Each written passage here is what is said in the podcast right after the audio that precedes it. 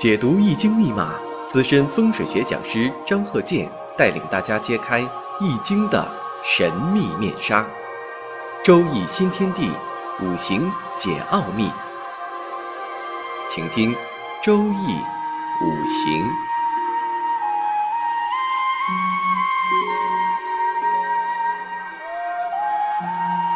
上山微电台荣誉出品。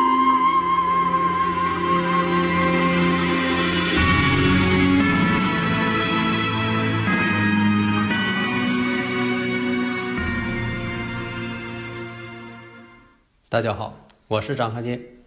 上一堂呢，讲到了如何去定格这个人哪方面，工作呀、事业呀、财运呐、婚姻情况啊、健康啊、未来呀等等这方面，必须得定出来，必须得精确的、具体的说出来，而不是说你问对方，或者是呃当事人呢主动跟你说，那就不叫预测了。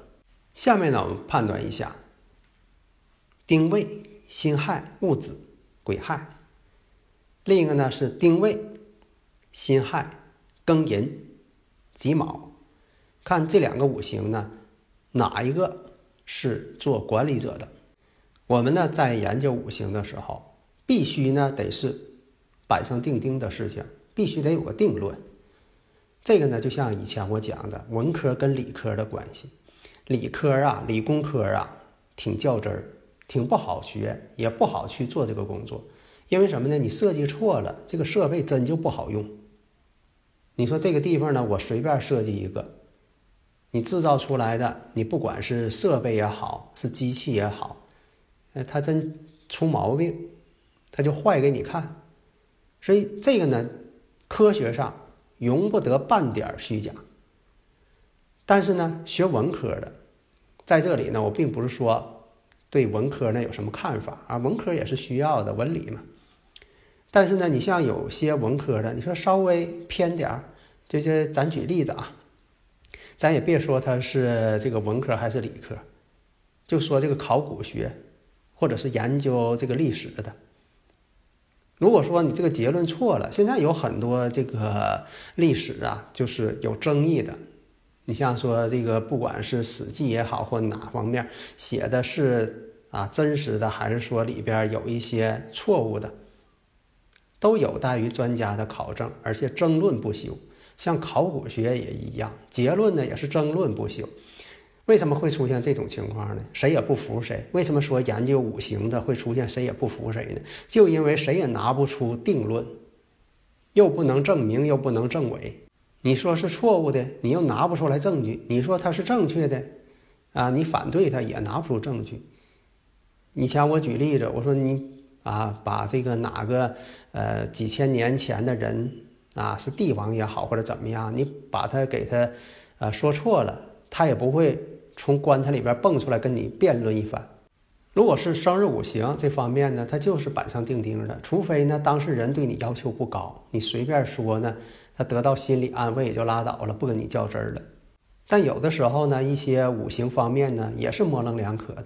但是在这里呢，我也挺喜欢那有创意的人。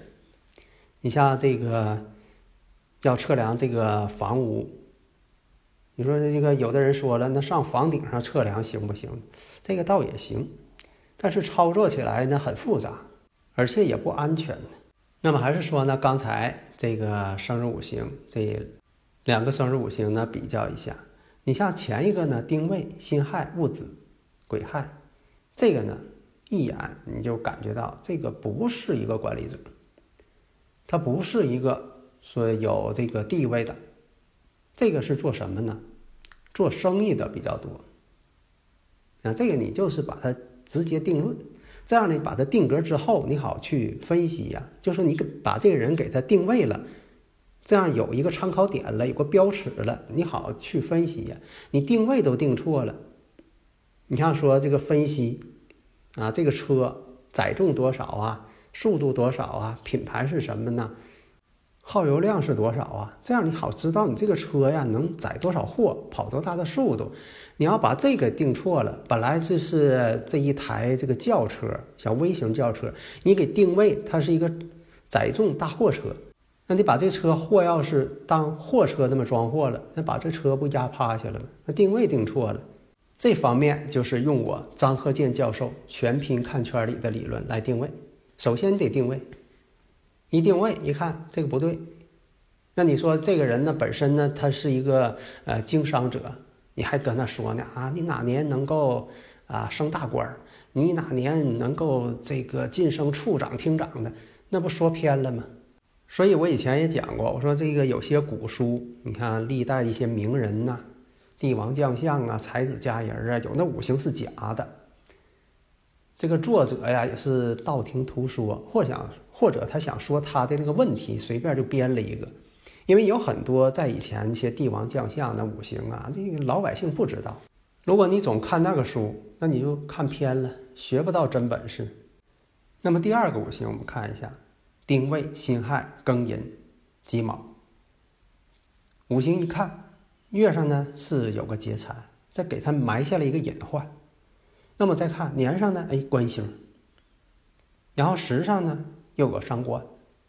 这种情况啊，如果说的在没有一些大的环境给他助力的话，这个人呢他成不了什么大业。因为伤官见官了，那他本身的结局也是伤官见官了啊。那么呢，成不了什么大业，但是时势造英雄，哎，这种伤官见官，这就造就了这样的这一代枭雄。那这个呢，就是武职的伤官见官呢，往武职发展，那就非常厉害了。但这个伤官见官也为他埋下了隐患，造成了晚年不保。所以人生呢，并不是说这个格局好，它永远好；这格局不好，就永远不好。以前我也讲过，说这一位事业上特别辉煌，但是并不是他一辈子都辉煌，很少有就是说这一辈子都好，也有太少了。咱就拿这个韩信来说吧，韩信呢确实有才干，军事家，被封作战神。那一个是呢，在刘邦手下。刘邦呢想用他，实际上也知道这个人呢不太听话，哎，想用他。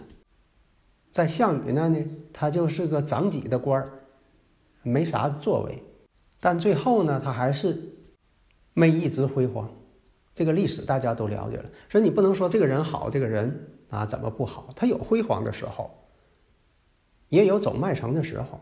所以分析呢是个变量，但是呢，它有一个最高格局，就最高。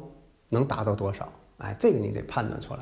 因为什么呢？人要想往高处去不容易，但是你要想往低处去，那一下就下来了。这就像说学生似的，你要答一个满分，说卷子答满分不容易。但你说我特意答个零分，那容易。你说我就答个十分，那可以。但是呢，你得，你作为一个老师来讲，或者领导来讲，你得判断出来谁能达到这个最高层次。慧眼识英雄嘛，所以你要掌握了我的理论，那你就能够有一双火眼金睛。因为呢，大部分我已经做到了，所以我才敢这么说。否则的话，我给自己夸海口，不给自己挖坑呢。我讲这些就是想要把我的这个技术传授给大家，而不是呢把你毕生的精力呢都走了一段弯路。有好多人呢学了一辈子了，他也没把这个。